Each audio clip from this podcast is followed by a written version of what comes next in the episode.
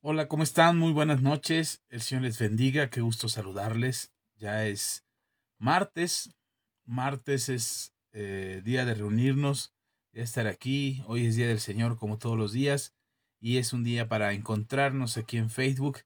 Qué bueno que no fue ayer cuando nos teníamos que encontrar, que se cayeron las redes sociales y no nos podíamos ni comunicar. Pero bueno, hoy es martes y hoy sí están funcionando.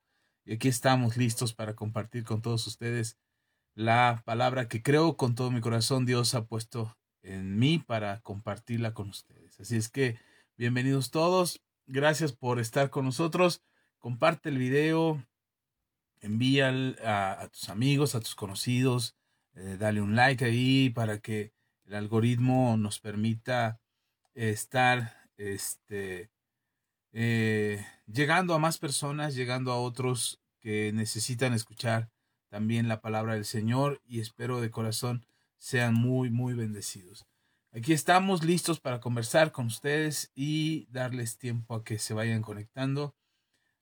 Por lo pronto, eh, les comento que ya hoy estamos en octubre y como lo habíamos comentado antes, eh, en octubre solamente tendremos reunión a través de Facebook los martes. Así es que el próximo jueves no tendremos reunión, solamente estaremos los martes como lo estábamos antes y el domingo, eh, el día de la reunión en el templo, estaremos transmitiendo también en vivo para todos ustedes, para que quienes quieran ver la transmisión, para que quieran conectarse, pues puedan hacerlo con, con mucha confianza. Recuerden que eh, no cuesta nada, es, es gratuito, es un acceso gratuito para todos ustedes.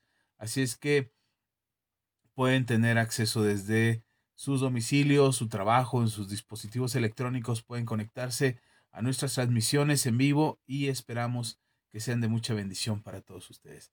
Así es que el día de hoy también pues tenemos eh, esta transmisión. Gracias a todos los que nos ven y nos escuchan donde quiera que estén. Eh, a veces es difícil poderse conectar, a veces nos cuesta mucho trabajo poder llegar a todos los que quisiéramos. De verdad, eh, no, no dependemos de las redes sociales, pero lamentablemente el algoritmo, la publicación, a veces nos llega el aviso a todos de que ya estamos en vivo y eh, algunos se la pierden en vivo, pero se queda aquí, la transmisión se queda aquí para que quien quiera verlo, quien quiera escuchar la transmisión, el mensaje que compartimos, pueda hacerlo con libertad el día que quiera, a la hora que quiera, pueda ver la repetición. También lo tenemos en YouTube para que también puedas conectarte ahí y puedas ver desde ahí la transmisión. Gracias a todos y esperamos que esta palabra sea de bendición para sus vidas. Bueno, eh, sí, definitivamente la falla del, del, algoritmo, pues a veces no, no deja que cargue o que se vea o que te enteres de que ya estamos transmitiendo. Pero recuerden, son los martes, ocho y media de la noche, a veces empezamos un poquito más tarde dependiendo cómo andamos corriendo, pero eh, aquí estaremos a menos que avisemos lo contrario, de que no habrá transmisión, estaremos mandando eh, el aviso para que eh, estés enterado de que no habrá transmisión, pero si no es así, si no te llega ningún aviso o no te enteras, pues definitivamente aquí estaremos los martes a las ocho y media de la noche con la ayuda del Señor. Y bueno, el día de hoy quiero hablar de un tema que me pareció interesante leyendo el Evangelio de Lucas. Eh, últimamente he estado revisando y revisando el Evangelio de Lucas y hemos regresado ahí en muchos momentos para las enseñanzas que hemos tenido últimamente. Me parece interesante lo que Lucas refiere porque Lucas es un hombre de ciencia, es un hombre que se dedicó a investigar, no solamente fue emocionalista o fue eh, que le dijeron o que le contaron o que algo eh, él se imaginó que había sucedido. Él no solamente eh, fue inspirado por el Espíritu Santo, sino que lo que él recibía a través de los testimonios de otros, a través de escuchar el mensaje de los apóstoles, él se dio la tarea de corroborar que la información que estaba escribiendo en el Evangelio de en el Evangelio que estaba compartiendo o que iba a compartir más adelante era información verificada y, lo que podemos encontrar en el Evangelio de Lucas es información que él verificó, que él eh, corroboró con testigos, con más de un testigo, por supuesto, porque la eficacia de un testimonio es con dos o tres testigos, así es que él verifica lo que había escuchado, lo que escucha de los apóstoles, lo que sabe de la gente, se acerca con las personas que vivieron el momento o quienes estuvieron presentes en el momento para corroborar que lo que cuenta en su evangelio, en el evangelio que él nos comparte, sea realmente información verídica. Y él lo dice al principio del evangelio. Así es que eh, con este rigor de investigación que tiene eh, Lucas como hombre de ciencia, es que el evangelio escrito por él, inspirado por el Espíritu Santo, es un evangelio que refiere o redacta eh, información que él mismo verificó. Así es que me di a la tarea de revisar otra vez el Evangelio de Lucas y encuentro cosas muy interesantes. Además de que he estado escuchando a algunos otros predicadores, eh, soy honesto, no todo lo que comparto con ustedes es eh, solamente inspiración mía o que yo encuentro la última revelación de la palabra y entonces les comparto la novedad de la revelación. No, de hecho, aprendo de muchos, este, de muchos predicadores, eh, gente que lleva tiempo en el Evangelio, gente que tiene un testimonio de verdad, un testimonio de una vida eh, piadosa y guiada por el Espíritu. Eh, y escucho sus enseñanzas y a veces no, no soy de los que transcriben literalmente el mensaje y así lo comparten. No, yo escucho la enseñanza, lo que me inspira, lo que entiendo, lo que recibo de esa enseñanza, es lo que muchas veces yo también comparto con todos ustedes, porque seguimos aprendiendo todos. Yo sigo aprendiendo todavía de aquellos maestros que eh, se toman el tiempo de compartir el Evangelio y que llevan un recorrido que la misma experiencia y el conocimiento que les da de las escrituras nos permite traer un puntito más de revelación, un puntito más de acercamiento, de conocimiento acerca de lo que está aconteciendo y de lo que pasa. Así es que definitivamente necesitamos de, saber, de escuchar, de conocer a otros maestros para eh, poder recibir lo que Dios tiene para hablarnos y poderlo poner en práctica. Así es que también lo he, eh, revisando el Evangelio de Lucas, también escuchando a otros predicadores, me pareció interesante leer lo que dice el Evangelio de Lucas eh, en el capítulo 18, eh, donde la gente que está con Jesús eh, se hace una pregunta, una pregunta que me parece interesante porque es una de las grandes discusiones hoy, las grandes discusiones teológicas de hoy en día. ¿Quién podrá ser salvo? No quién podrá defendernos, no, no, no es la frase del chapulín, pero la gente se preguntaba en el tiempo de Jesús, ¿quién podría ser salvo? Y, la pregunta está dentro de un contexto, de un momento en el que nuestro Señor Jesús tiene un encuentro con un hombre, tiene una conversación y a través de esta conversación el Señor Jesús, eh, con mucho sentimiento en su corazón, eh, concluye y se encuentra con que este se encuentra con que eh, la gente, bueno, definitivamente quiere alcanzar la salvación, quiere acercarse a Dios, pero se pregunta en su corazón, ¿quién? ¿Quién podría ser salvo después de escuchar las palabras de Jesús? Y es que esta pregunta la hacemos todos. Eh, creas o no creas en Dios, la gente que no cree en Dios en algún momento se pregunta, ¿habrá después de esta vida, habrá vida? ¿Habrá algo después de que morimos? ¿Habrá realmente un cielo, un infierno? Y a veces se concluye que no, no hay nada, o concluyen ellos de que no hay ningún cielo, que no hay ningún infierno, y lo piensan así no porque tengan las evidencias, sino porque es más cómodo, es, es más eh, fácil para ellos decir que no lo hay y poder vivir este mundo sin tener que pensar en las consecuencias que podría haber eh, en la vida después de la muerte.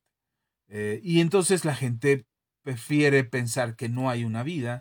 De hecho, ah, por ahí alguien me decía hace poco que nosotros eh, nos generamos las creencias que creemos y que cada quien quiere creer lo que quiere creer. Así es que no debería de haber un problema para la gente que cree en Dios y para la gente que no cree en Dios. No debería ser un problema. Y no deberíamos discutir tanto por las religiones o por las creencias.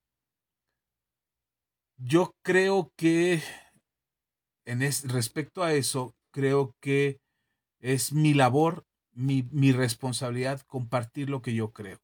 La razón de estar aquí con ustedes cada vez que nos es posible, transmitir un mensaje, compartir la enseñanza que está en nuestro corazón y lo que nosotros creemos, compartirlo con ustedes es una responsabilidad que yo asumo y que yo tengo de aceptar el, este llamado, este compromiso de Dios, o con Dios, perdón, este compromiso que tenemos con Dios, aceptarlo y poner en práctica lo que hemos creído. Mi responsabilidad, mi compromiso con Dios, mi llamado en Dios es compartir lo que yo creo. Eh, convencer a alguien creo que no podría, o que mi labor sea convencer a alguien, creo que ese no es mi trabajo. Pretender convencer a las personas acerca de lo que yo creo, eh, pienso que eso no es lo que a mí me corresponde hacer. Yo solamente comparto lo que creo, enseño lo que creo, transmito lo que he aprendido. Y alguien pudiera decir, bueno, sí, entonces que cada quien comparta lo que quiera. Claro que sí, lo que, lo que aquí pesa o lo que tratamos nosotros de transmitir es que, bueno, podría yo creer que los elefantes vuelan, pero al final de cuentas solamente por el hecho de creerlos, no significa que eso sea cierto. Eh, y la ciencia y las evidencias cada día más arrojan eh, muestras de que el Evangelio, que la palabra de Jesús, que el Evangelio de Cristo es verdad, y hay evidencias que demuestran que así lo, que así es, que esto es cierto, que Jesús fue real, que Jesús murió en la cruz del Calvario y que resucitó al tercer día. Y alguien alguna vez me dijo, si eso es real, ¿por qué no está en la televisión? ¿Por qué no sale en los medios? ¿Por qué Internet no lo publica tan con facilidad? Lo que pasa es que no estás buscando en los lugares correctos, pero es información que está ahí. Eh, y por supuesto que ningún medio de comunicación, ningún programa que se digne de ser de prestigio, eh, hará publicación de todo esto, puesto que se caería el, eh, el sistema que sostiene este mundo cuando nosotros publiquemos que la verdad del Evangelio esté al alcance de todos y que todos pudieran acceder a él, a esta información, entonces este mismo sistema este mundo se desplomaría. Y el mismo Señor Jesús nos explicó que eso no pasaría. Él dijo que una casa no puede estar dividida contra sí misma porque no perseveraría. Entonces, pretender que el mundo o que los medios de comunicación masiva o los periódicos, las revistas, las revistas de ciencia, todo aquello que publica información, publicar acerca de las verdades encontradas eh, por la misma ciencia, ni siquiera por las religiones, por la misma ciencia, las evidencias que demuestran la existencia de Jesús, pretender que eso sea publicado por los medios del mundo es creer que la casa del diablo se puede dividir contra sí misma y no va a pasar. Así es que nosotros por eso tenemos la responsabilidad, quienes hemos creído o quienes hemos decidido creer en Jesús, tenemos la responsabilidad de compartir lo que creemos y dejar el resto al Señor, dejar el resto a Dios, que Dios se encargue del resto de las cosas. Nosotros solamente compartimos y enseñamos lo que creemos. Y por eso las enseñanzas que compartimos o las cosas que enseñamos están sustentadas en, eh, en la palabra de Dios, en el Evangelio, en los Evangelios, en la Biblia, en el Antiguo Testamento, en el Nuevo Testamento, y enseñamos conforme a la Biblia, porque eso es lo que creemos. y predicamos lo que creemos y enseñamos lo que creemos porque queremos que la gente lo conozca. Insisto, no es nuestra labor convencer, solamente enseñar, predicar. El, el convencimiento lo dará el Espíritu Santo. Y nosotros compartimos acerca de la fe en Jesús. Pero honestamente, cuando la gente eh, se pregunta acerca de, de, la existencia de Dios, se pregunta acerca de si hay vida después de la muerte, se pregunta acerca de realmente somos solamente polvo de estrellas que estamos aquí en el universo por obra de la casualidad y estamos viviendo una vida por casualidad y existiendo solamente porque tenemos la posibilidad de existir a diferencia de otros seres que no existen, pero nosotros sí existimos y que solamente estamos aquí temporalmente a causa de las, de las casualidades y que viviremos el tiempo que la casualidad nos permita y después de que se termine nuestra vida, después de eso ya dejamos de existir y otra vez nos volvemos polvo de estrellas. Se requiere mucha más fe que creer en Jesús, que creer en Dios. Y sin embargo mucha gente piensa así. Eh, pero aun cuando la gente piensa así, o sea, aunque la ciencia, los ateos, los agnósticos, la gente incrédula no cree en Dios, no cree en el Evangelio, no cree en la vida después de la muerte, aun cuando no crean, en algún momento de su existencia, su propia naturaleza, la manera en cómo fueron creados, eh, porque eso es lo que nosotros creemos, que fuimos creados, que somos criaturas y no somos obra de las circunstancias o de la casualidad, sino que creemos que hay un propósito de nuestra existencia, que tenemos una razón de vivir, eh, aun cuando la gente no cree,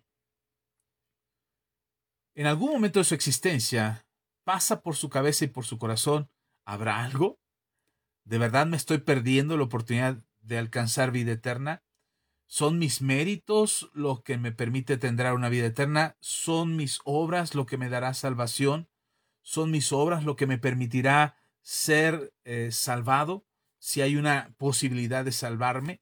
Eh, hay un castigo para los que obraron mal, hay una bendición para los que obraron bien. Esas preguntas en algún momento de nuestra existencia, todos los seres humanos, aún el más agnóstico, incrédulo, eh, ateo, cual más, todos en algún momento se lo preguntan. Que la necesidad del corazón le responda, esa es otra cosa, y que o que abran sus sentidos y su corazón a escuchar lo que Dios tiene que decir, eso también es otra cosa. Así es que, pero cada quien somos responsables de escuchar, de atender y de recibir la enseñanza o el conocimiento que nos permita entender que hay una posibilidad de salvación. Y entonces podríamos hacernos muchas preguntas. ¿Por qué salvarnos? ¿Por qué Dios condena a la humanidad? ¿Por qué hay que salvarse? ¿Por qué estamos condenados? ¿Por qué nos vamos a morir? ¿Por qué necesitamos arrepentirnos? ¿Por qué necesitamos a Dios? ¿Por qué necesitamos a Jesús? Y bueno, tratar de explicar todo eso dentro del contexto eh, eh, ateo, o sea, alguien que no cree en Dios, no podríamos explicarle esto porque no lo entendería. De hecho, por eso la palabra, la Biblia dice que el Evangelio es locura para los que no creen. Pero para los que creemos, dice el apóstol Pablo, para que los que hemos decidido creer que hay un Dios y que ese Dios tiene amor por la humanidad y que ese amor por la humanidad se manifestó a través de Jesús en la cruz del Calvario y nosotros podemos creer en eso, eh, entonces eh, necesitamos conocer lo que dice el Evangelio. Entonces dentro del contexto de lo que dice la palabra y dentro del contexto de lo que dice eh, la Biblia, es que nosotros profesamos nuestra fe. Quienes no creen y quienes no han creído en el Evangelio y quienes no han creído en la palabra de Dios, esto les parecería una locura. Dirían, no, qué barbaridad, están locos, les lavaron el cerebro, eh, están mal, cómo es que pueden ser convencidos, cómo es que pueden creer semejante cosa, eh, qué les pasa, eh, cuánta ignorancia, en fin. se pueden decir muchas cosas, pero para quienes no han creído es locura, para quienes hemos creído es poder de Dios. Entonces explicar la fe y la salvación a alguien que no cree en términos del ateísmo o de la incredulidad o de la indiferencia hacia Dios, es muy es complejo poder convencer a alguien que no que ha decidido voluntariamente no creer. Pero no es imposible. Es decir, no significa que porque ha dicho que no cree o porque piensa el que no cree o porque está seguro que no cree, no significa que sea imposible compartir el evangelio o darle testimonio del poder de Dios y que esa misma persona se convierta al, al, Evangelio y se convierta a la palabra y se escuche de Jesús y quiera saber más de él. No es imposible, solamente podría costar un poco de trabajo. Pero siempre en el corazón existirá la pregunta, ¿hay salvación? ¿Realmente hay un cielo? ¿Realmente hay un infierno? ¿Realmente Dios está ahí después de la muerte esperando para hacer juicio sobre la gente? Esa pregunta todos los seres humanos la hacen por una razón, porque todos fuimos creados y como fuimos creados por Dios, Dios dejó en la esencia de nuestra existencia ese entendimiento acerca de la vida eterna. Entonces, o escuchamos el mensaje que Dios nos dejó para entender qué hay después de la vida, y escuchamos la voz de nuestra conciencia, y escuchamos la voz del Espíritu, y escuchamos el Evangelio y la palabra, o simplemente escuchamos la necesidad del corazón que dice, no, no hay cielo, no hay Dios, no hay vida después de la muerte. Y entonces si no hubiese vida después de la muerte, ¿por qué nos duele tanto la muerte? ¿Por qué nos duele tanto la muerte eh, de otros? O sea, cuando alguien más muere, ¿por qué nos duele tanto? ¿Por qué no entendemos o, no aceptamos que somos polvo y en polvo nos convertimos, polvo de estrellas y nos vamos a ir al universo? Bueno, contribuyamos con la, la esencia del universo volviéndonos polvo. ¿Por qué es tan significativa la pérdida de un ser querido para nuestro corazón? ¿Por qué nos duele tanto y nos angustia tanto lo que acontece? Si realmente fuésemos, si no tuviese sentido nuestra existencia, más que fuésemos un hecho de, eh, de evolución, seríamos como los animales, como tendríamos eh, la misma naturaleza de existencia que los animales, y no menosprecio a los animales, por supuesto, eh, también son creación, pero no tendría sentido la muerte para nosotros. Viviríamos con miedos, con inseguridades, con preocupaciones, con necesidades instintivas, pero no tendríamos, no tendríamos proyecto de vida, ¿no? ¿Para qué construir sociedades? ¿Para qué hacer reglas? ¿Para qué construir edificios? ¿Para qué hacer planes a futuro? No tendría sentido nuestra existencia si no hubiese algo más. Sería tan insignificante nuestras vidas que para qué vivirlas, preocupados por el mañana o afanados por hacer algo con nuestra existencia o por qué tratar de trascender haciendo cosas que dejen huella o que dejen eh, un, eh, un legado o que podamos sembrar en las siguientes generaciones moral, ética, principios y valores que les ayuden a ellos a vivir mejor una vida. No tendría ningún sentido. ¿Para qué lo hacemos? O sea, no tendría razón nuestra existencia si no hubiese algo posterior a nuestra muerte. Y no tendría sentido ni siquiera el querer dejar eh, o querer vivir bajo ciertas reglas que nos hagan ser mejores personas, mejores individuos ante los demás. Ojo, porque eh, una de las ideas que hoy se promueve mucho es que no te preocupen lo que piensen los demás, preocúpate por ti mismo. No, realmente, aunque digamos que no nos importa lo que piensen los demás, lo que hacemos tiene significado para los demás. Y eh, tiene una razón del por qué lo hacemos y eso que hacemos podría afectar a nuestro entorno y hacer una diferencia.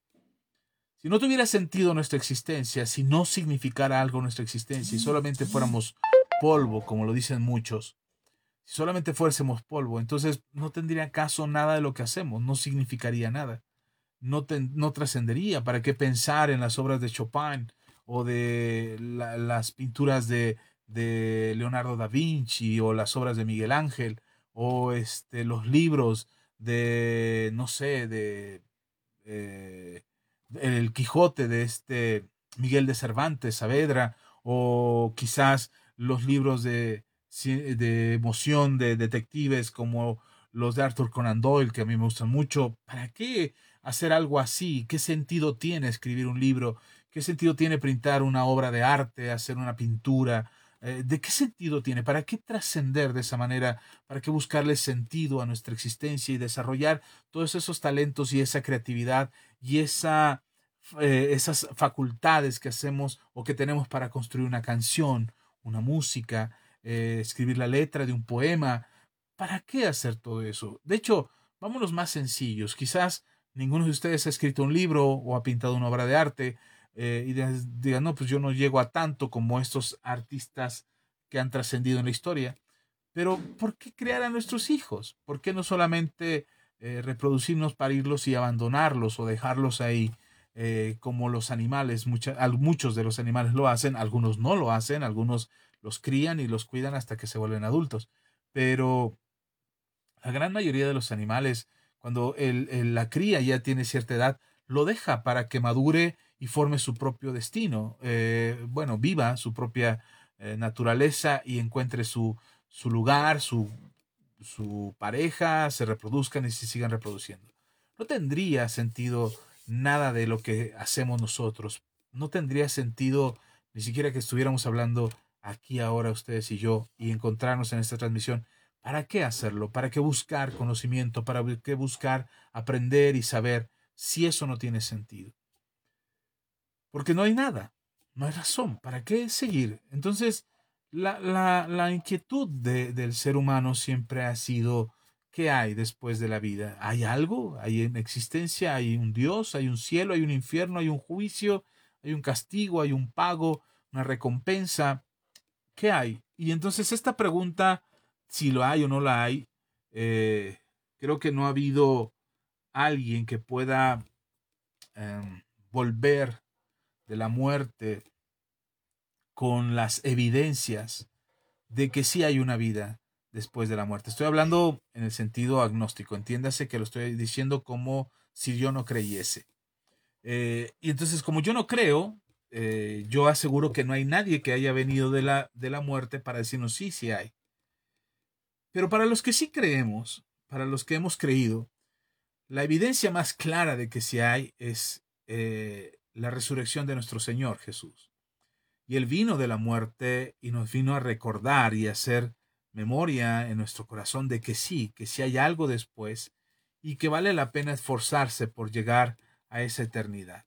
El mensaje de Jesús después de su resurrección para los discípulos fue esfuércense, esfuércense por llegar a la eternidad y disfrutar de las moradas celestiales que he preparado para todos ustedes. Entonces, cuando alguien no cree, cuando alguien decide no creer, porque es una decisión, cuando alguien decide no creer que hay una vida después de la muerte y quiere, no, perdón, no quiere encontrarse con esa decisión de enfrentar una vida después, se conforma con decir lo que pase aquí ya está bien. Pero insisto en esto, perdón que insista, pero inquieta mi corazón que cuando decimos que no creemos, nos preocupa tanto lo que pasa en este mundo, nos afana tanto, nos duele tanto. Si no hubiera nada, ¿qué te preocupa que alguien venga y te robe todo lo que trabajaste durante toda tu vida? ¿Qué importa si te enfermas y mueres? ¿Qué importa si eh, tus seres amados, tu familia, tu, tu núcleo cercano, se olvidan de ti y se alejan de ti? ¿Qué importa todo eso? ¿Para qué nos frustra o por qué nos frustra no tener un título profesional, o por qué nos molesta tanto no lograr una meta, o por qué nos entristece ver a alguien que pasa hambres, eh, como un niño en la calle, como un vagabundo, como un anciano que está pasando. ¿Por qué nos hace sentir tan mal todo eso? Si no tiene sentido, la, la vida se termina y ya, es una, dijera aquel famoso evolucionista, eh, solamente las especies, la, perdón, Sí, los más, los fuertes o los, los seres más fuertes son los que sobreviven. La evolución es eso, es la persistencia de los más fuertes, la persistencia de, la, de los más eh, avanzados en la evolución. Entonces, si los débiles, los pobres, los ancianos, los niños que mueren de hambre, pues no nos importen, son más débiles ellos, ¿no? Son, son gente que no está evolucionada como los que hemos logrado salir adelante, según la teoría esta teoría de la evolución y muchas otras cosas más que atribuyen a la no existencia de una vida después de la muerte. Tendría, no tendría ningún sentido seguir esforzándonos por ser mejores eh, y lograr mejores cosas. Vivamos al día y dejemos que las cosas simplemente pasen. Igual, si mañana despierto y estoy vivo, pues qué bueno, ¿no? Seguiré viviendo seguiré tomando mi rutina y seguiré haciendo las cosas que hago, pero sin propósito, no tendría razón de esforzarme por, por hacer algo mejor, por tratar mejor a mis hijos, por estar en una mejor condición de vida, por buscar estabilidad emocional o paz en mi hogar. No tendría razón. ¿Para qué? Vivamos conforme se pueda, evolucionemos y el que más fuerte eh, pueda sobrevivir, que sobreviva. Esa es la gran diferencia entre creer y no creer en Dios.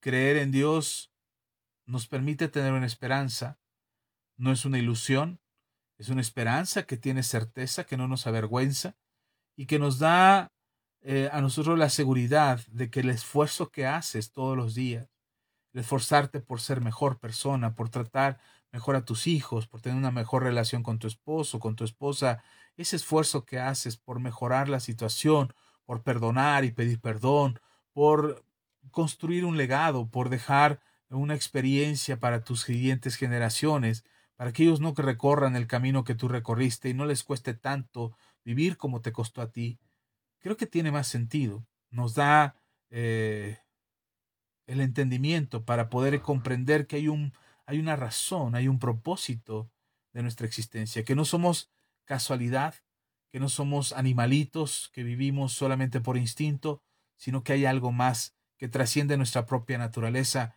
y que es Dios. Así es que, perdón que les haya dicho todo esto, pero eh, no podríamos llegar a esta pregunta que es el mensaje de hoy. ¿Quiénes pueden ser salvos o quiénes van a salvarse? ¿quiénes se salvarán? Bueno, no podríamos llegar a ese punto si no entendemos que hay un Dios y que hay algo de qué salvarse. Primero me gustaría dejar en claro de qué nos gusta, de qué debemos de salvarnos o por qué deberíamos de salvarnos. Y por eso ahí en Lucas capítulo 18 donde les mencioné hace un momento que no leímos, por cierto, pero vamos a leer Lucas capítulo 18 versículo 18.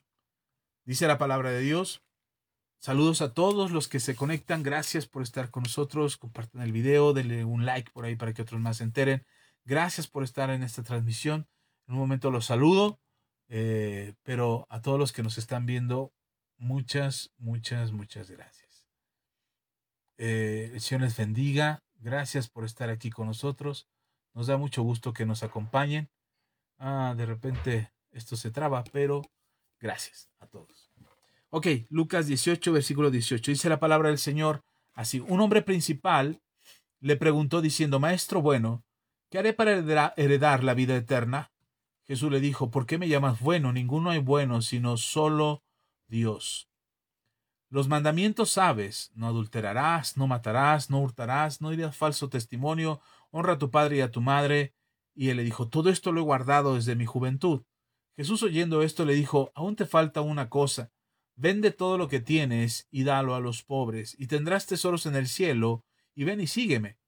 Entonces él, oyendo esto, se puso muy triste, porque era muy rico. Al ver Jesús que había entristecido mucho, dijo, cuán difícilmente entrarán en el reino de Dios los que tienen riquezas. Porque es más fácil pasar un camello por el ojo de una aguja que entrar un rico en el reino de Dios. Y los que oyeron esto dijeron, ¿quién pues podrá ser salvo? ¿Quién pues podrá ser salvo?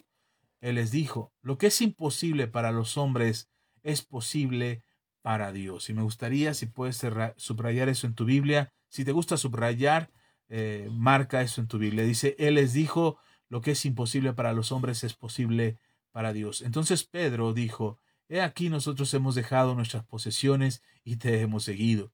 Y él les dijo, De cierto os digo que no hay nadie que haya dejado casa, o padres, o hermanos, o mujer, o hijos por el reino de Dios, que no haya de recibir mucho más en este tiempo y en el siglo venidero la vida eterna. Ah, eh, este pasaje tiene mucho significado para nosotros porque es una de las lecciones que el Señor Jesús da acerca de la eternidad. Este hombre, un principal de la, de, la, de la sociedad judía en aquel tiempo, en el tiempo de Jesús, podríamos decir que es un hombre principal porque o tenía, bueno, tenía mucho dinero, pero también tenía participación en la política o tenía participación en la, en la religión judía. Alguien que tenía mucho dinero, que era reconocido por la sociedad, que era reconocido por la gente, que era reconocido por los que lo, lo, rodean y tenía este, esta posición de privilegio, esta posición de honor delante de los demás y que tenía este reconocimiento como alguien que importaba dentro de la sociedad judía. Bueno, este hombre se acerca a Jesús y le pregunta, ¿qué, qué haré para heredar la vida eterna? Él tiene claro que hay una vida eterna, él sabe que hay una vida eterna y sabe que la hay y tiene esa certeza al ser judío, tiene certeza que hay una eternidad, que Dios está en la eternidad y que hay que esforzarse para llegar ahí. Hay que hacer algo para llegar, no se llega por casualidad, no se llega por buena suerte, se llega porque haces algo. Haces algo para lograr estar ahí. En esa eternidad en la que Dios nos da la salvación, esa salvación de la que estaba hablando, que necesitamos creer en Dios, necesitamos tener esta certidumbre de fe en quien hemos creído y nosotros poder tener la certeza de que hay esta eternidad. Bueno, este hombre tiene la certeza de que hay una eternidad. pero esta eternidad que está condicionada a sus acciones, ahora él tiene que enfrentar a esa posibilidad de llegar al punto de saber si vas a la eternidad con Dios o no vas a la eternidad con Dios. Hay una eternidad, pero puedes estar con Dios o puedes estar lejos de Dios. Este hombre lo sabe y le pregunta a Jesús y le dice, maestro, bueno, esta, esta énfasis, eh, este énfasis, perdón, que hace el hombre respecto a Jesús, primero es para llamar su atención y segundo es para condicionar si realmente eh, Jesús podría darle la respuesta que él está buscando. Cuando tú quieres saber algo, buscas la manera de llegar a la persona que tiene la información para que te diga lo que quieres saber. Y buscamos la manera, halagando, elogiando, eh, sobornando, lo sé, la gente acostumbra muchas maneras para poder obtener lo que quiere. Bueno, este hombre sabe que no puede sobornar a Jesús con dinero, así es que lo halaga, le da un, una especie de aplauso público para que la gente vea que él reconoce quién es Jesús.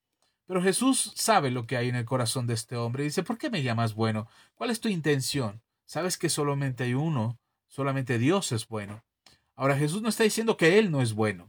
Jesús dice, yo soy bueno y, Dios es bueno y, Él y yo somos uno, así es que yo soy bueno como Dios y Dios es bueno porque... Eh, y Dios es bueno y yo soy bueno como Él porque yo soy Dios. Así es que eh, Jesús no niega que es bueno, ni está diciendo, no, no me digas bueno, no. Dice, ¿por qué me llamas bueno? Si realmente me estás llamando bueno, entenderías que yo soy Dios y lo que yo te dé como respuesta sería Dios hablándote.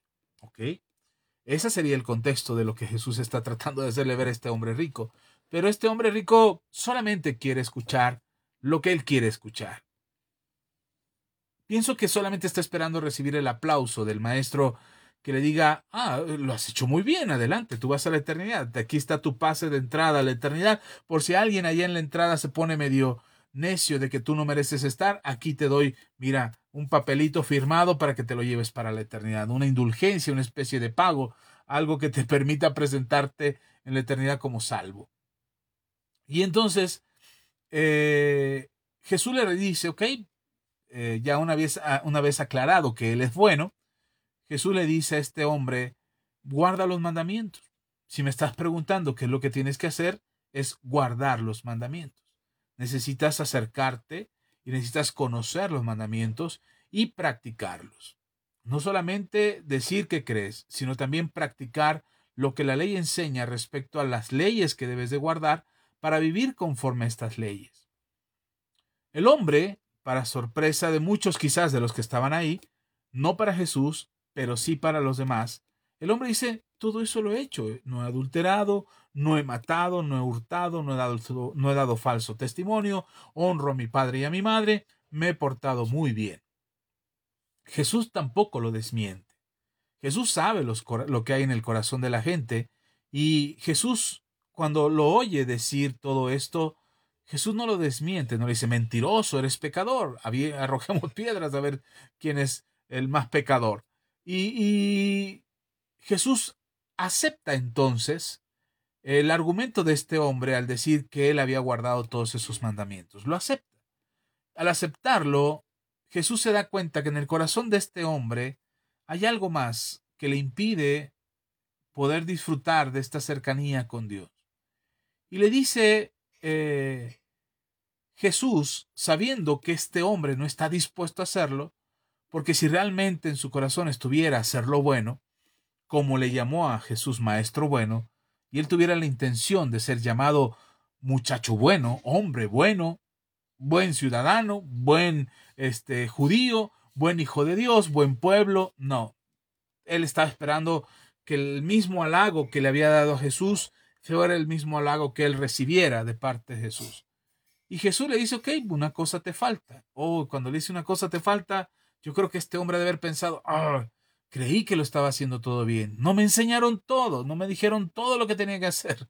Y no estoy cumpliendo con todo. Si no he matado, si no he, robado, si no he dado falso testimonio, me he aguantado las ganas de dar falso testimonio. Y he honrado a mi padre y a mi madre, que son como una espina en el pie, y los he aguantado. ¿Qué me faltó? ¿Qué, me qué no me dijeron que tenía que hacer? Y Jesús le dice qué es lo que no había, qué es lo que le faltaba por hacer. Jesús le dice, aún te falta una cosa, no muchas, una nada más. Vende todo lo que tienes y dalo a los pobres y tendrás tesoros en el cielo. Y ven y sígueme. ¿Sabe? Cuando hablamos de ir al cielo, cuando hablamos de la eternidad, siempre estamos buscando qué necesitamos hacer, qué mandamientos debemos de guardar, qué reglas debemos de seguir, cuál es la receta para ir al cielo, a qué religión me debo de acercar, cuáles son los rituales que debo practicar. Y entonces tratamos de hacer todo lo que está en nuestras manos por alcanzar la salvación. Estamos buscando qué hacer. ¿Qué tengo que hacer? ¿Cuánto tiempo tengo que orar? ¿Cuántos días debo de ayunar? ¿Cuánta, ¿A qué iglesia debo de asistir? ¿Cuál pastor debo de escuchar? ¿Cuántas prédicas al día debo de estar ah, oyendo? ¿Cuántas alabanzas debo de cantar al día? Y estamos siempre buscando qué hacer. Estamos esperando que nos digan qué hacer para ser salvos.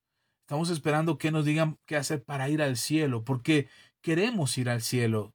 En nuestra naturaleza está buscar a Dios y acercarnos a la eternidad con Dios. Eso está dentro de nosotros. Nos impulsa, nos mueve dentro de nosotros para querer ir al cielo y nos hace actuar y vivir por lograr los méritos suficientes para que no solamente nosotros le digamos a Dios, Dios, qué bueno eres, sino que se nos abran los cielos y una luz desde arriba nos ilumine y nos diga esa voz en el cielo que, que se oiga maravillosa diciendo, wow, tú también, mi querido Axa, eres muy bueno.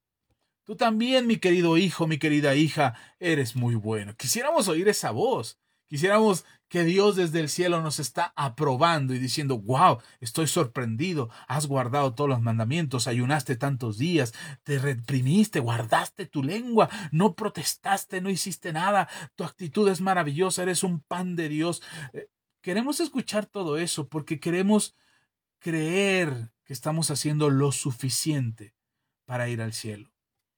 Nos preocupa hacer los méritos guardar, haber guardado todos los mandamientos para hacer lo suficiente. Y la mayoría de las veces nos sentimos como este joven o este hombre, este principal de la sociedad judía, nos sentimos como él, frustrados. Porque cuando creímos que habíamos hecho lo suficiente, cuando creímos que hemos sido el mejor esposo, el mejor hijo, el mejor empleado, el mejor ciudadano, el mejor cristiano, cuando creímos que lo habíamos hecho todo, alguien nos dirá, te falta una cosa.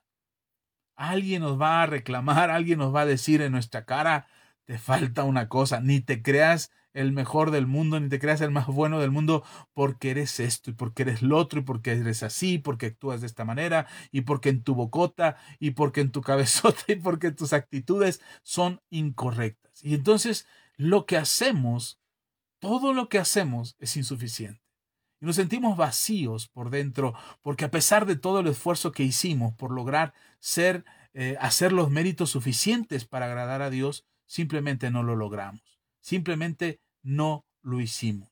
Fallamos, nos equivocamos, le dimos la espalda a nuestro Creador, le dimos la espalda a nuestro Dios porque hicimos las cosas mal. Y entonces viene la frustración y entonces viene la pregunta, bueno, ¿y entonces quién va a poder salvarse? ¿quién pues podrá ser salvo? decía la gente. Porque este hombre, cuando Jesús le dice, te hace falta esto, te hace falta lo otro, bueno, le falta una cosa nada más, vende todo lo que tienes y dáselo a los pobres y sígueme. Cuando le dice esto, este hombre se frustra, se siente mal y se va.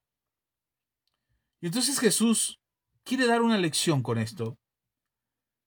No está juzgando a este hombre solamente porque sí, sino quiere dar una lección que quede ahí escrita, que Lucas se tome la molestia y los otros evangelios se tomen la, la molestia de escribir para que para nosotros sea una lección que perdure a través de los años. La lección es simple. De todo lo que hagas, de todo lo que hagas, siempre te faltará algo. De todo lo que te pretendas hacer para cumplir con Dios, para hacer lo que, lo que Dios te pide, para guardar los mandamientos de Dios, siempre habrá algo que te falta por hacer, siempre quedarás corto. Y el diablo se encarga maravillosamente de recordarnos que nos falta, recordarnos continuamente que no somos lo suficiente cristianos, que no somos los verdaderos hijos de Dios, que no somos lo suficientemente santos, que no estamos bien, que somos malos, que la maldad está en nuestro corazón, que el pecado sigue abundando en nosotros, que no hemos sido lo suficiente generosos, lo suficientemente generosos, que no hemos ah, cumplido con todo lo que Dios nos pide que hagamos, que no hemos hecho lo suficiente. Perdón, ahí se cortó tremendamente mucho. Ojalá no se nos caiga la red ahora, con eso de que se les cae Facebook. Esperemos que no se caiga ahora. Bueno, solamente terminando la idea porque se interrumpió ahí. Ah, siempre lo que hagamos por ser buenos, por ir al cielo, siempre quedará un vestigio, algo. Siempre va a quedar algo que no hiciste. Y entonces caemos en ese gran dilema de si somos salvos por gracia o somos salvos por la ley. Si somos salvos porque solamente necesitamos creer en Jesús o somos salvos porque hacemos los méritos suficientes para salvarnos. Y esto es lo que nos encontramos en este, en este pasaje, a este joven que conoce la ley, que ha guardado la ley, pero siempre le va a faltar algo. Y Jesús se lo hace saber, te falta solo una cosa. ¿Y por qué siempre nos falta algo? Porque en nuestro, no podemos engañar a Dios. Y en nuestro corazón siempre vamos a buscar por nosotros mismos. Nuestro instinto de supervivencia nos hace, nos hace buscar por nosotros. Aunque tengas un amor por los demás, aunque tengas un amor por tus hijos, aunque tengas un amor ah, por tu esposo, siempre algo va a surgir en tu corazón. Siempre va a ayudar a querer vivir, a querer sobrevivir. Es como si te hicieras el propósito de bajar, no sé, en un lago, en un mar, bajar a 20 metros de profundidad. No sé si alguna vez lo has hecho, alguna vez has practicado buceo, pero sin snorkel, sin nada, sin oxígeno, solamente así, a, pulso, bajar eh, hasta 20 metros de profundidad. 20 metros es mucho. Además de que empiezas a sentir la presión en los oídos y si no estás acostumbrado, puedes tener un problema ahí de, oxigenación y se pone grave el asunto pero empiezas a bajar y te haces el firme propósito de bajar. Bueno, cuando empiezas a bajar, cuando empiezas a sumergirte, tu oxígeno te permite aguantar cierta profundidad. Cuando sientes que te falta el oxígeno, por instinto empiezas a salir hacia arriba. Quieres salir hacia arriba. Quieres respirar. Así es que tu instinto te hace regresar, aunque digas, no tengo que llegar a los 20 metros, tengo que bajar a los 20 metros. No, tu necesidad de oxígeno, tu cuerpo, tu mente, tu cerebro te va a decir, no, aquí no podemos estar, necesitamos salir a la superficie porque necesitamos respirar. Y tu instinto te va a hacer salir hacia arriba, aunque tengas el propósito de ir hacia abajo. Tu instinto te va a hacer regresar. Bueno, imagínate ahora, igual sin snorkel, sin, snorkel, sin eh, oxígeno, sin nada, otra vez empiezas a bajar y dices, bueno, como tengo que llevar, mi meta es llegar a los 20 metros. No me importa, me voy a amarrar unas piedras a la cintura y voy a bajar más rápido hasta los 20 metros. Y tú te amarras esas piedras y te sumerges y te empiezas a sumergir y empiezas a, ir a lo profundo y a bajar y a bajar y a bajar. Bueno, en el momento en que tu, tu cuerpo necesite oxígeno, aunque vayas hacia abajo y vayas amarrado a las piedras, en el momento en que tú digas, no, yo voy a aguantar, voy a aguantar hasta los 20 metros. Si antes de los 20 metros a los 15 metros, empiezas a tener la necesidad de oxígeno. En ese momento no puedes salir hacia arriba porque las piedras te están llevando hacia abajo. No puedes salir hacia arriba y entonces tu instinto te va a hacer respirar. Pastor, pero no puedo respirar porque estoy yendo hacia abajo, estoy agarrado a las piedras, no puedo, no, tu instinto te dice, respira, te hace falta oxígeno, jala aire. Y vas a jalar aire y entonces en lugar de aire jalarás agua y entonces te ahogas. Bueno, nuestro instinto nos traiciona. Nuestro instinto siempre va a, estar ahí dentro de nosotros, tratando de hacernos sobrevivir, pensando en nosotros, pensando en que necesitamos eh, salir y tomar oxígeno. Y en algún momento, por más bien que te quieras portar, en algún momento tu instinto te hará sobrevivir. Querrás sobrevivir. A uno dice, ah, pues qué mala onda de parte de Dios que nos puso ese instinto y que no nos permita ser buenos por completo. Entonces Dios nos puso una trampa. No, Dios no te puso una trampa. no te puso una trampa que el Señor Jesús nos dio testimonio de que sí se puede vivir sin pensar en nosotros mismos, pensando en los demás, pensando en hacer la voluntad de Dios. Se puede vivir sin pecado. Jesús lo hizo y nos dejó el testimonio de ello. Nosotros tenemos una condición de pecado. Estamos inclinados hacia lo malo. Nuestro entorno, nuestra cultura, nuestro conocimiento, nuestro entendimiento, por más que querramos vivir en santidad, algo nos va a llevar a hacer lo que nosotros queremos, no la voluntad de Dios. Y ahí es donde fallamos. Y se refleja en lo que hacemos todos los días. Así es que me gustaría dejarte hoy no un mal sabor de boca, porque dice, ah, entonces estamos amolados y estamos condenados y entonces nadie se va a salvar. Si este joven, vamos a pensar cómo estaba pensando toda la gente que estaba alrededor ahí de este, del Señor Jesús y de este joven rico, este, este hombre rico. Y vamos a pensar como la multitud que estaba ahí, uff, entonces si él no se pudo salvar, que ha guardado los mandamientos, entonces ¿quién se va a poder salvar? Porque imagínense lo que está viendo la gente. Está viendo a un hombre que es próspero, que le va muy bien, que tiene una posición importante en la sociedad y que además se ha portado bien. Ha hecho todo por portarse bien y lo ha hecho bien. Hasta ahí uno podría decir, wow, otro Job. Pero no, no era otro Job. Este hombre tenía un problema en su corazón. Y el problema en su corazón es que amaba lo que tenía. No estaba dispuesto a amar a Dios más que lo que tenía. No estaba dispuesto a amar a Jesús más que lo que tenía. Y entonces Jesús confronta eso en su corazón y hubiera sido sencillo para este hombre rico decir, ok, si esto es lo que me falta, entonces lo dejo. Si en su corazón hubiera la intención de hacer la voluntad de Dios e ir a la eternidad con Dios.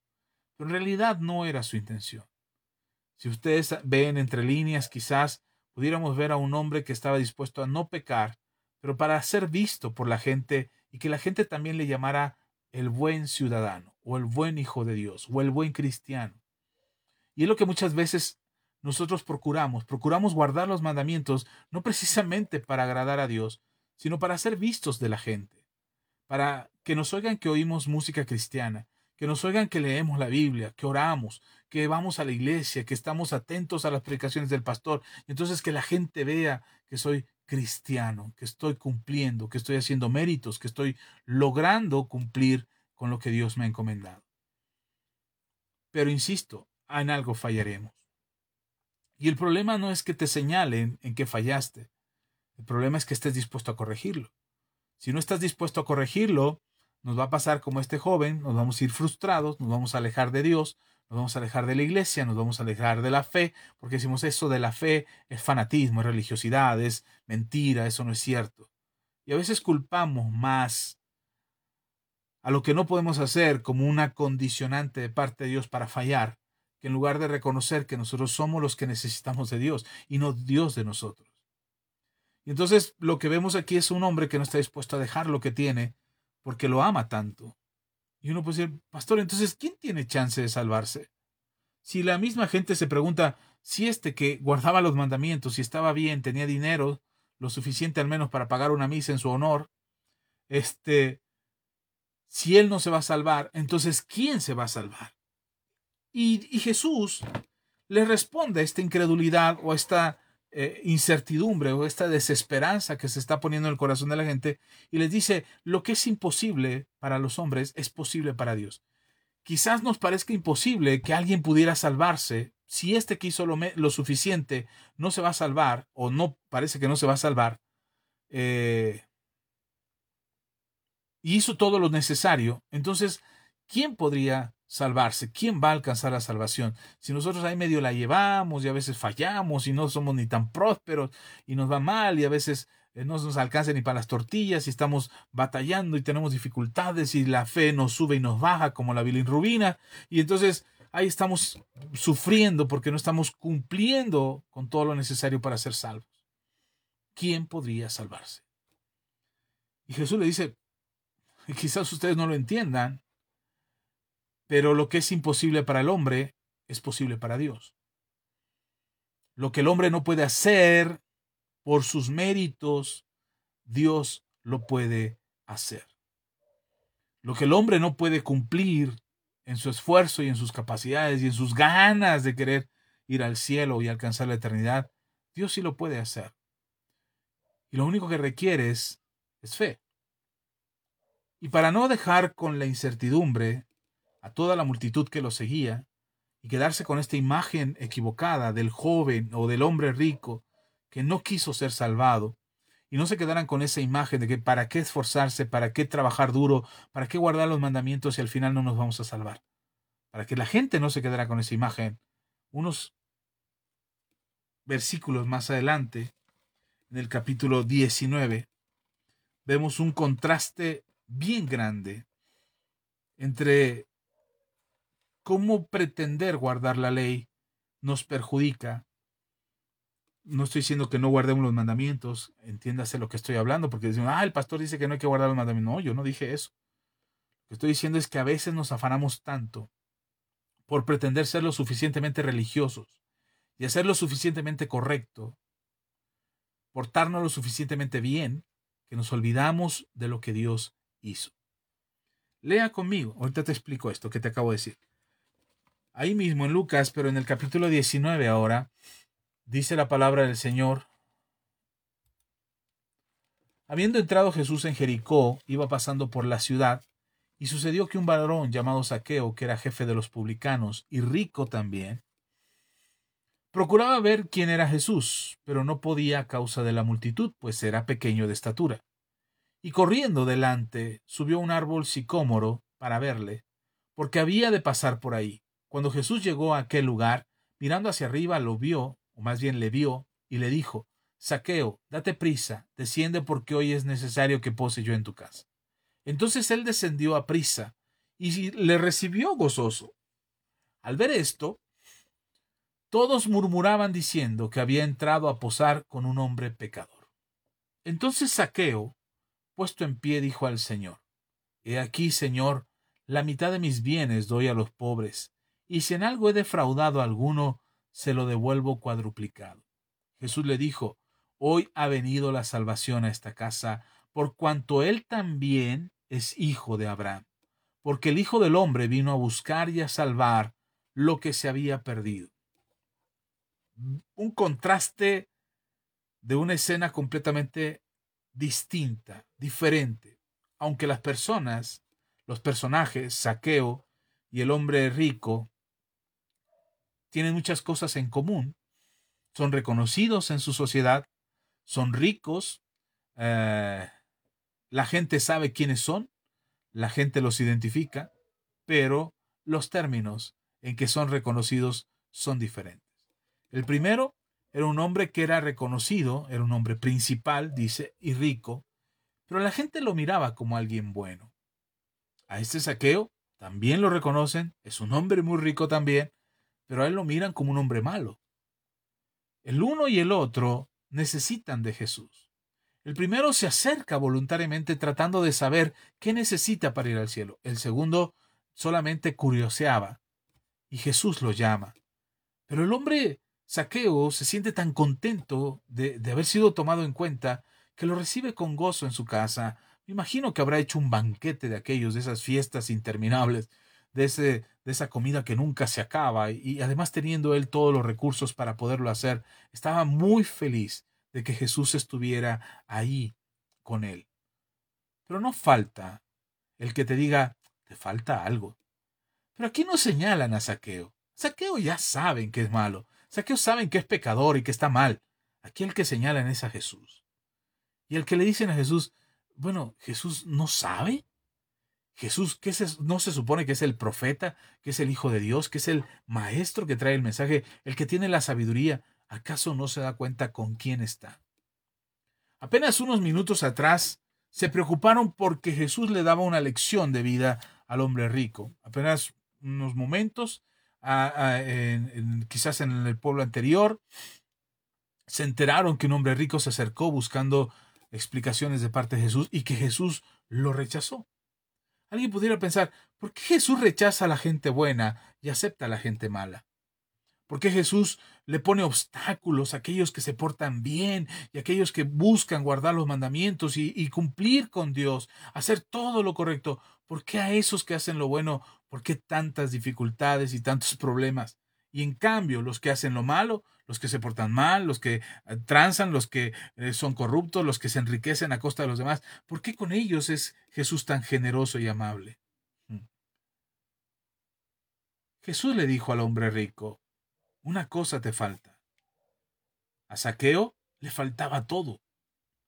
Solo una cosa tenía, dinero. Mientras que el otro no necesitaba el dinero, este era todo lo que tenía, dinero. No tenía integridad, no tenía moral, no tenía amigos. La gente no lo respetaba. Su familia quizás estaba avergonzado de él por ser un publicano, un cobrador de impuestos, un traidor a los judíos. Entonces la actitud de Jesús quizás inquieta, porque ¿cómo es posible que a este que es tan malo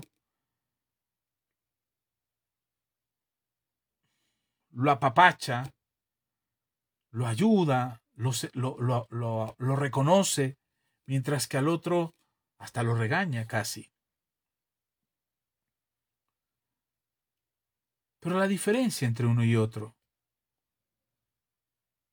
es que Saqueo, no teniendo nada más que dinero, y Jesús no venía buscando su dinero, ni de este ni del otro, siendo que Saqueo lo único que tenía era dinero, no tenía nada que ofrecerle a Jesús. No tenía nada que decirle, es que me porto bien, es que me esfuerzo todos los días para guardar los mandamientos, es que este trabajo que tengo me obliga a hacer esto, pero, pero en mi corazón, Dios conoce mi corazón. Como muchos cristianos decimos, Dios sabe que hay en mi corazón, Dios sabe que hay en mi corazón. Pero Saqueo sabe que no tiene nada. Saqueo sabe que no hay nada en su corazón que decirle a Jesús como para decirle, quiero portarme bien. Quizás ni siquiera estaba en su corazón portarse bien. Ni siquiera estaba en su corazón dejar de ser publicano y dedicarse a ese oficio. No lo dice la Biblia, pero lo que sí nos dice la Biblia es que este hombre, en cuanto se da cuenta de lo que Jesús le está diciendo, este hombre reacciona al mensaje de Jesús.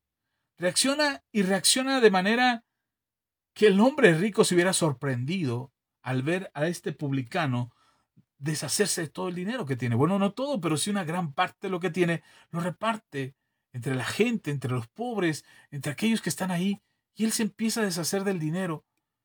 Algo se dio cuenta Saqueo que el hombre rico no se dio cuenta. Saqueo se dio cuenta que necesitaba a Jesús. El hombre rico se dio cuenta que lo había hecho todo bien, que no necesitaba a Jesús. Yo no sé cuánto te has esforzado por hacerlo todo bien. No sé si la religión, la costumbre, la tradición te ha dicho tienes que hacerlo todo bien. Pero estoy seguro que siempre que nos esforzamos por hacer todo bien, siempre algo nos falta. Siempre habrá algo que te haga ver mal, que te haga que la gente observe tus errores, que la gente observe tus defectos, lo que haces mal, tus rostros, tus gestos, tus eh, actitudes, tus palabras, tus pensamientos, siempre habrá algo que esté mal. Y cuando nos damos cuenta que estamos mal, difícilmente reconocemos nuestra necesidad de Dios porque pensamos que todo lo que hicimos bien debería de cubrir lo que hicimos mal. Es decir, ponemos en una balanza, decimos, no, bueno, es que oré, leí la Biblia, leí la Biblia, este, ayuné, me congregué, ayudé al prójimo, ayudé a la viejecita a cruzar la calle, le di unas monedas a limpia parabrisas, estoy haciendo bien. Entonces, sí, me peleé con mi esposa, maldije a mis hijos, eh, no ayudé a mis padres. Ok, pero, pero son menos cosas malas que buenas. Entonces, ganan las cosas buenas, entonces sigo siendo bueno. Y no nos damos cuenta que, que, que todo lo que que hicimos que un poco de levadura leuda toda la masa. Poquito de lo que hicimos mal es como si destruyera todo lo que hicimos bien. Poquito nada más, ni siquiera es tanto. Pero seguimos confiando y, y, nos la pasamos viviendo en un balance entre que hacemos cosas buenas y hacemos cosas malas. Oí dos canciones del mundo. Ay, tengo que poner cuatro de alabanza. Ay, vi un programa de televisión mundano y una película mundana y, y eh, había esto y lo otro. Y entonces tengo que poner una prédica para compensar el tiempo que invertí en, en, ver una película o una serie de televisión para, para sentirme menos culpable, para sentirme menos pecador, para sentirme menos sucio. Y entonces nos la pasamos viviendo en esta balanza, queriendo hacer cosas buenas, porque creemos que nosotros pudimos, podemos cubrir la cuota de bondad y de espiritualidad que necesitamos para ir a la eternidad con Dios. Saqueo se da cuenta que no. No tiene nada. No tiene nada que decirle a Jesús, hice estas cosas bien esta semana. Mira, esta semana tenía que cobrar 100 eh, pesos a cada uno de los ciudadanos y les cobré 99, o sea, de centavo por cada uno o peso cada quien, pues ya es una obra buena, ¿no? O sea, ya me porté bien al menos un poquito. O maldije a mi esposa, pero no la maldije tanto, no, no, no como la última vez que la golpeé, solamente le dije cosas que, que se merece, que se ganó. Y, tratamos de, de, de, entender, si, si nos vemos como saqueo, la verdad es que saqueo se da cuenta que no tiene nada que ofrecerle a Jesús. Se da cuenta que está mal, que está equivocado, que el mensaje de Jesús es verdadero y no hay forma de que Él se justifique o justifique todas sus acciones delante de Jesús. No hay forma. Y no tiene nada que ofrecerle a Jesús. Nada, absolutamente nada. Pero la gracia, la misericordia de Dios que toca la vida de Saqueo, le hace darse cuenta a Saqueo que aún lo que tiene no es suficiente. Lo único que tiene dije que era dinero, ¿se acuerda? Ok. Entonces ni el dinero es suficiente. Así es que dice, bueno, si esto tampoco me salva, si esto tampoco me va a dar salvación, entonces, ¿por qué no ayudar a aquel que lo necesita? ¿Por qué no devolverle a aquel que defraudé y que le mentí y que le robé? Y entonces Saqueo se da cuenta que lo que que lo único que tiene ahí, que puede disponer, no tiene integridad, no tiene moral, no tiene santidad, no hay nada que él pueda ofrecer, pero lo único que tiene lo entrega y dice, ok, es lo que tengo, lo voy a dar. Y lo voy a dar a, manos llenas, lo voy a dar, no importa que me quede sin nada. Yo me imagino, lo miraba a la gente y decía, oye, estás loco, no lo des todo. O sea, sí, sí, limpia tus culpas, Si te sientes culpable porque eres un ladrón, eres un traidor a la nación, si sientes culpable, no tienes que entregarlo todo, no seas tonto, solamente da una parte, limpia un poquito tu culpa, siéntete bien contigo mismo, pero no lo pierdas todo. A Saqueo no le importó, Saqueo se da cuenta que necesita deshacerse de esa culpa que está en su corazón, de ese peso que está en su corazón. El dinero no solo es el pretexto, pero él necesita darse cuenta que su actitud ha sido incorrecta y que el mensaje de Jesús ha llegado a su corazón para transformarlo.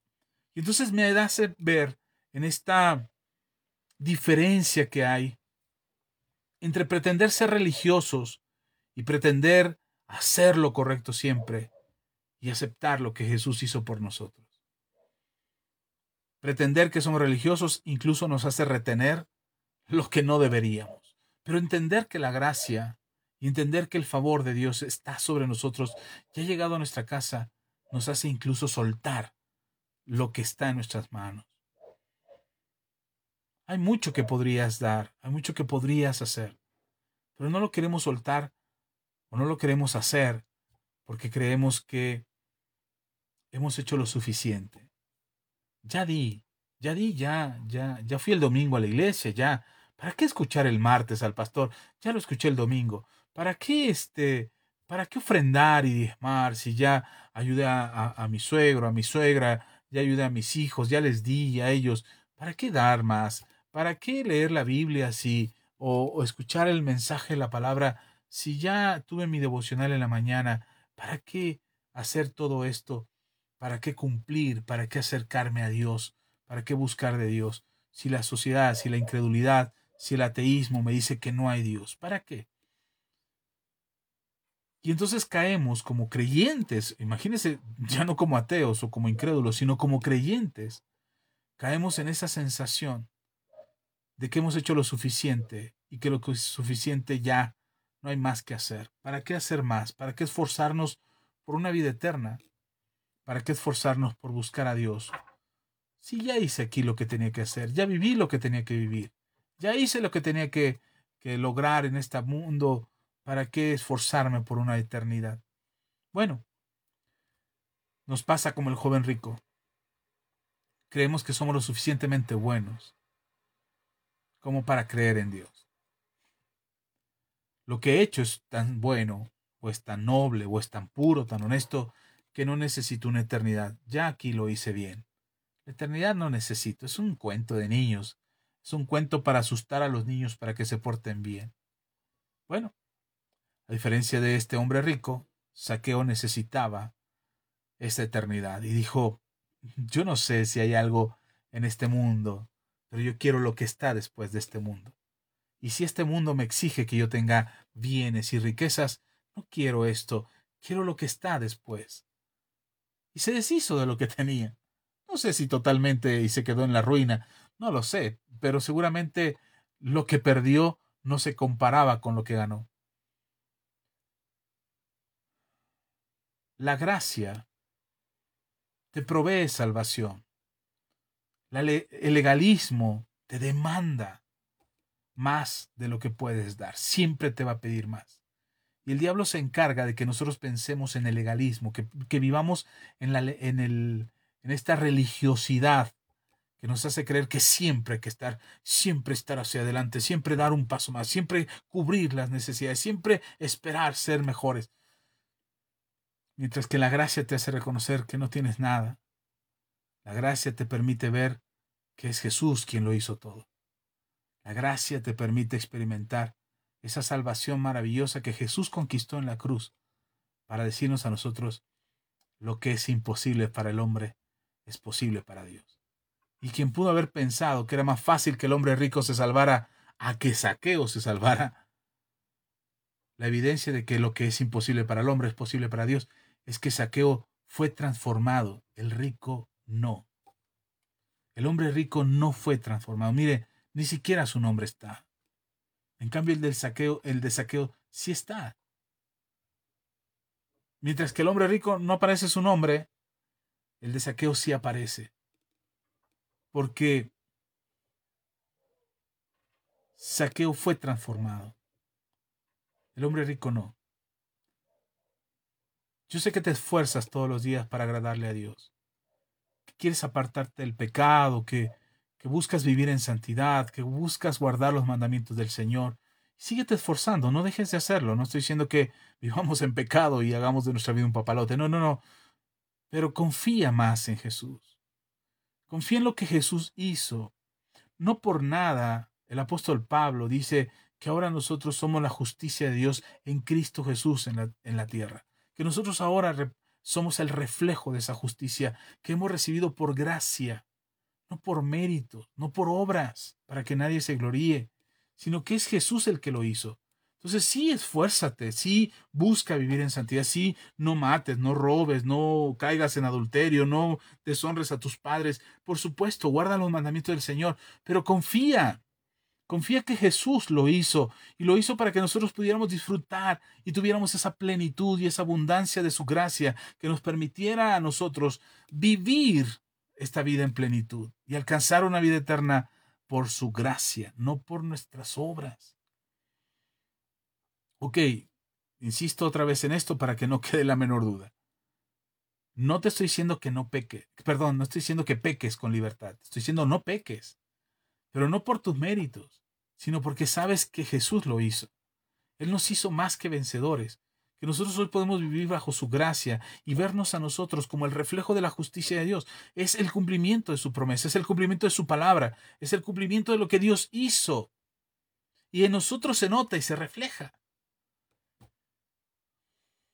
Wow, no sé si, si llegué al punto que quería llegar o si te dije todo lo que te tenía que decir. Pero observa estos dos, solo observa estos dos. Un hombre que no quiso cambiar, aun cuando fue desafiado a cambiar, y el otro que reconoció que necesitaba cambiar y lo hizo. Tan solo en eso. Ambos, ambos tenían la misma posibilidad. Ambos podían lograr lo mismo, la eternidad. Pero solo uno la aceptó.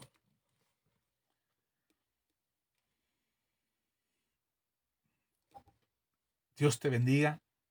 Espero que la palabra de Dios haga eco en tu corazón y que puedas disfrutar de la palabra de Dios y que esta palabra te bendiga, genere paz en tu corazón.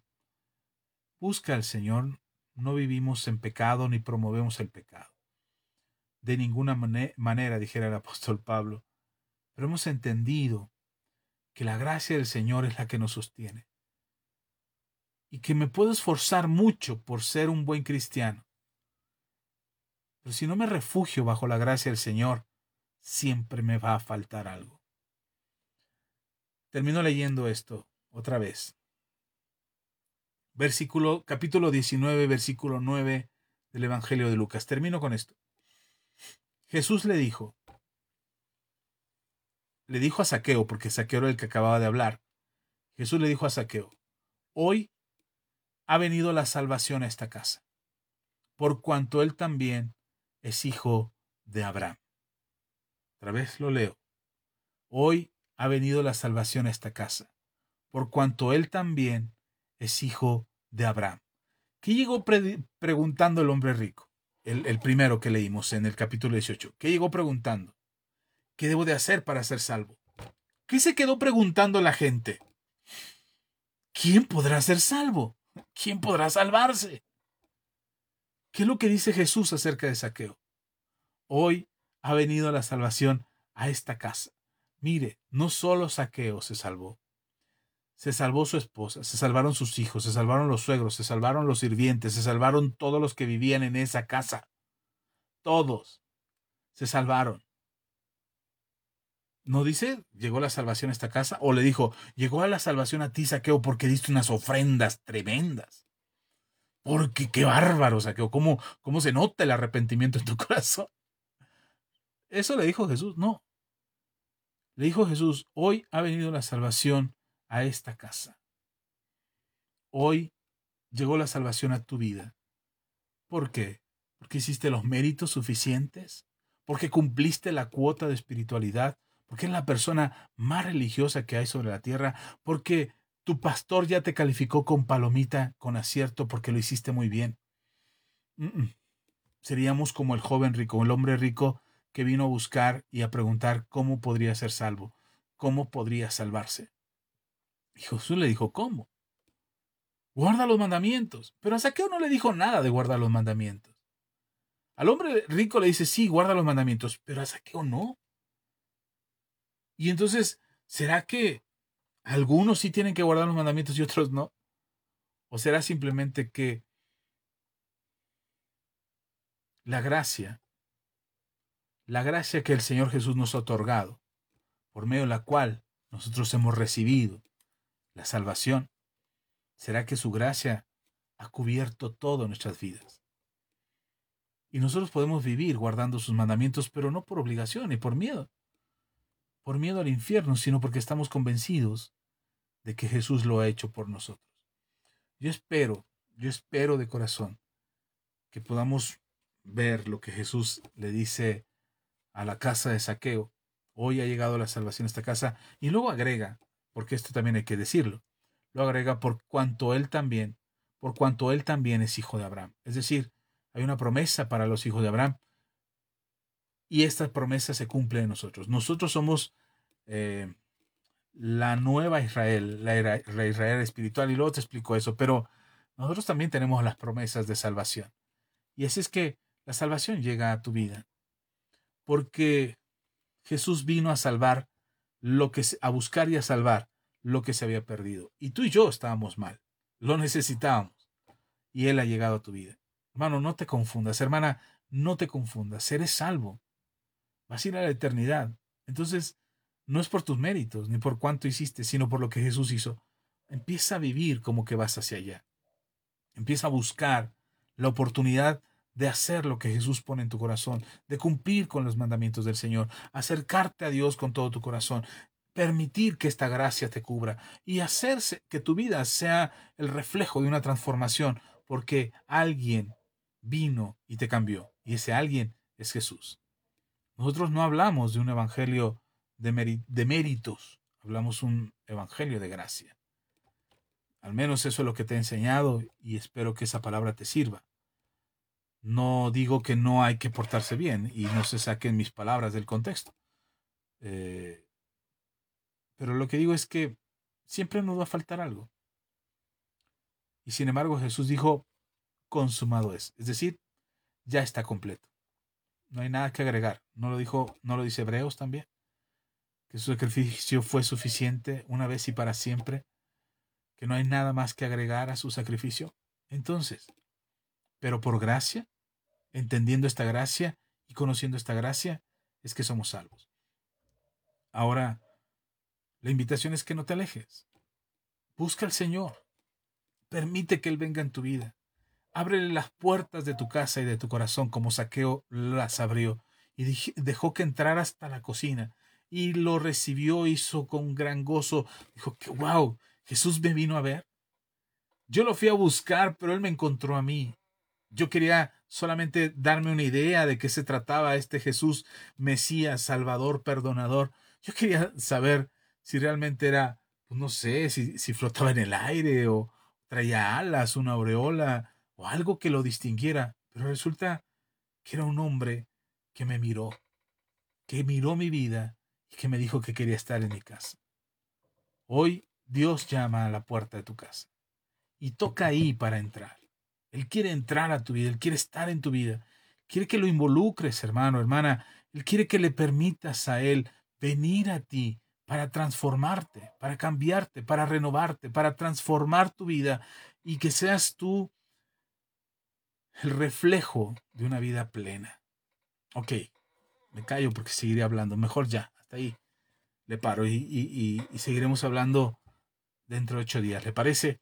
Gracias a todos los que se conectaron, a los que nos dejaron su like por ahí. Gracias eh, en verdad a todos. No, ahora sí no veo muchos likes, pero sí veo sus comentarios. Gracias a, a Juanita Flores, hermana Juanita. Un gusto, qué bueno que está aquí con nosotros. Me da gusto saludarle a usted, a su familia. Un abrazo fuerte. Salúdeme a la hermana Rocío, que siempre es un gusto saber de ustedes. Alfonso Avendaño, gracias Alfonso, Dios te bendiga. Vero Huerta, que nos escucha en Morelos. Dios te bendiga, Verito. Buenas noches también para ti. Alfonso nos dice bendiciones a todos. Hermanos, Juanita nos dice bendiciones a todos. Bendiciones, hermanos. Sandra Galicia nos dice bendiciones. Sandra, que Dios te bendiga, que esta palabra les edifique y les dé libertad. Eh, César Miguel Gutiérrez dice, solo su gracia es la que nos mantiene a través de Jesús nuestro Señor.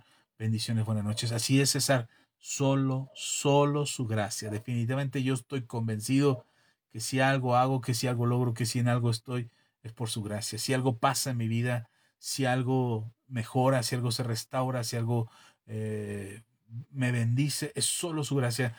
Yo no soy una persona que se la pasa orando, soy honesto, no soy alguien que se la pasa leyendo y leyendo la Biblia. Eh, me la paso meditando, me la paso en comunión con el Señor, pero no soy una persona muy religiosa, así es que si me hicieran un examen de religiosidad, de a ver cuánto oro, cuánto leo, creo que hubiese reprobado, ni siquiera tendría la posibilidad de ser pastor. Pero solo por su gracia, solo por él. ¿Cuánto oro? Luego te platico. ¿Cuánto leo la Biblia? Luego te platico, pero no son los méritos suficientes de mi parte, al menos así lo creo, que me permitirían a mí decir que lo he hecho bien. No, creo que todo lo he hecho mal.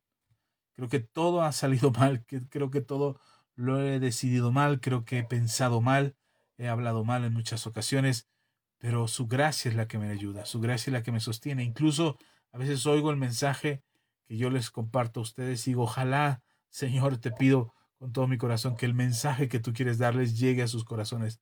A veces no sé si todo lo que tenía que decir lo dije o hablé de más o hablé de menos, pero es solo su gracia. Así es, mi querido César. Irma Astudillo nos dice buenas noches, bendiciones, perdón, llegué muy tarde. No te preocupes, Irma, el mensaje se queda aquí. Lo pueden oír con mucha calma posteriormente. Gracias a todos. Yo no sé si alguien lo mencioné. Está Mine, eh, Minerva Miguel, eh, Irma Astudillo. Ah, ¿Quién más me pasa por aquí? Vero, Alfonso, César, Claudia Barragán, Rodolfo Hernández Ramírez, Juana Flores, Alfonso Avendaño, Juan Gerardo Barraza, mi mami también anduvo por acá, la profesora Natalia, y es mi mamá, el pastor Saúl Lemus, gracias, Julio Hernández, ay, perdón, por aquí estaba moviendo, mi querido Emilio, también estuvo Emilio Martínez. Emilio, un abrazo, hijo, ya sabes que te quiero mucho y estaremos prontos por vernos. Api Reyes, eh, por ahí Julio Velázquez Hernández. Gracias, gracias a todos. Si alguien no mencioné, me parece que está Yaris, me parece que está por ahí, me parece también que está Ischel, no sé quién más, no alcanzo a verlos a todos, pero gracias. Está Lorena Martínez. Lore, un abrazo para ti, para tu esposo. Gracias, en verdad. A todos los que no mencioné, les ofrezco una disculpa. De repente no, como se los digo cada cada martes de reunión aquí. No alcanzo a verlos a todos. Si no me dejan un like, si no me dejan un comentario, no sé si están ahí. A veces logro identificar sus imágenes de perfil, del perfil de Facebook, porque es lo que me aparece, pero a veces no, no sé quiénes son. Y así es que no sé si realmente alguien está aquí viéndonos. Pero Yaris, Alfonso, a Vladimir Robles, gracias Vladi, es mi primo. Dios te bendiga. Por ahí alguien más a Cristina García, Cristi, Ana Cristi, un abrazo, los extrañamos en la iglesia, ahí los esperamos ver pronto. Alguien más por aquí me salió. Bueno, ya, creo que ya. Cristi, sí, Cristi y ya. Bueno, a todos los que no mencioné, les dejo un abrazo, nuestro cariño con ustedes. Dios les bendiga mucho. El video aquí se queda, óiganlo con calma, Espero que la gracia y el favor de Dios sea sobre todos ustedes. Confiamos en Jesús, confiamos en sus palabras, confiamos en que Él nos da la salvación. A veces vas a escuchar tantas voces, tantos comentarios acerca de la existencia de Dios. Mira, la forma más sencilla que yo he tenido para, para poder defenderme de todos esos comentarios que dicen que Dios no existe es acercarme más a Dios. No hay otra. Yo no voy a convencer a nadie de que Dios existe. No le voy a demostrar a nadie que Dios existe. No es ese mi trabajo, ni es ese mi llamado. Mi llamado es a predicar lo que yo creo y lo que está en mi corazón. Y para que se vuelva más fuerte y más sólido, busco a Dios en oración, en su palabra, en la alabanza, en la adoración, en mi fe, en mi convicción. Yo estoy convencido y seguro de que esto no va a cambiar en mí. Estoy seguro de lo que he creído y estoy firme en ello. Así es que no dejaré que un comentario, que una, palabra, una, una sugerencia, un mensaje, una enseñanza, un documental o algo me haga creer que no es verdad. Tengo más evidencias para creer en Jesús que evidencias que me digan que Dios no es real. Y bueno, Dios les bendiga. Ah, un comentario. Esta semana, solo esta semana ya está de aquí al sábado, me parece, estará una película que se llama Muéstrame al Padre es un documental, no es, un, no es una historia, no es un drama, un otro tipo de película, no, es un documental testimonial de muchas personas y con cierto, con un por cierto, con un mensaje bíblico acerca de la paternidad y de Dios como nuestro Padre. Vale la pena si, si tú tienes heridas ahí de tu pasado con tu papá, si tienes heridas de, de tu historia, una mala relación con tu padre o, o un padre ausente, o perdiste a tu papá a una edad muy temprana y no pudiste experimentar la paternidad, te recomiendo que vayas a ver esta película. Es una película de restauración, es una película de sanidad interior. Así es que ve a ver esta película, se llama Muéstrame al Padre, está en Cinépolis. No esperes, a, no esperes a ver una historia así de un drama o, un, o una aventura, no, no, no, es simplemente un documental de testimoniales, varios testimonios, con un mensaje y una esencia principal acerca de la paternidad de Dios y la paternidad del ser humano. Mira, si tienes, si eres papá y tienes hijos, te recomiendo que vayas a verla. Te recomiendo que vayas a ver eh, porque aprenderás mucho de la necesidad que hay en tus hijos de tu paternidad. Así es que mi consejo es que vayas, espero que lo puedas hacer, eh, tengas oportunidad de verlo, busca la plaza, el cine en el que puedas acceder a la película. Solamente estará una semana, por ser películas cristianas les dan poco tiempo en el cine, pero mi recomendación es que lo puedas ir a ver. Ojalá puedan ir a verlo y ahí me platican cuando la hayan visto qué tal les fue y qué aprendieron y si algo les edificó. Sobre todo si conoces a alguien que tiene problemas con su papá o que tuvo problemas con su papá o que tiene una historia de antecedentes con su papá por la ausencia, porque falleció joven, por lo que sea, algo que haya marcado su vida, creo que vale la pena ir a verlo. Y hoy creo que de algo que padece nuestra sociedad es la ausencia de paternidad, así es que vale la pena, vale la pena. Les quiero mucho. Gracias a todos. Laura, Laura este, Ortiz, que nos ve en San Luis Potosí, que también se unió a la transmisión. Reciban un cálido abrazo, los quiero mucho. Gracias por acompañarnos durante esta transmisión. Mi oración es por todos ustedes. Yo me quedo leyendo sus comentarios, sus mensajes, sus likes. Gracias, de verdad, gracias. Dios les bendiga. Estoy para servirles. Si en algo puedo hacer por ustedes, eh, será un gusto poderles ayudar. Oremos. Padre, gracias. Gracias venimos delante de ti en el nombre de Jesús. Y bendigo a tu iglesia, bendigo a todos aquellos que escuchan este mensaje. Te pido que tu gracia y tu favor sea sobre de ellos. Confío en que tu Espíritu Santo acomodará las palabras en su corazón y en su mente y en su espíritu para que las reciban con entendimiento y puedan ver o visualizar lo que tú querías decirles. Señor, que aquellas palabras que han sido de mi corazón que pudieran generar confusión, que hubieran, que hubieran podido generar eh, error en mi propio discurso, hoy, Señor, lo pongo en tus manos y te pido que eso no ni siquiera resuene como un eco en su, en su corazón, sino solamente tu presencia, tu palabra la presencia de tu Espíritu Santo acomodando lo espiritual a lo espiritual, para que ellos sean edificados y bendecidos. En el nombre de Jesús. Padre, que no haya escasez, sino abundancia en su mesa, que el alimento no les falte y que sean, reciban provisión generosa y abundante de lo que tú has preparado para ellos. Los bendigo en el nombre de Cristo Jesús. Haya buena salud, bienestar y paz en su casa. En el nombre de Jesús, a ti la gloria. Amén y amén.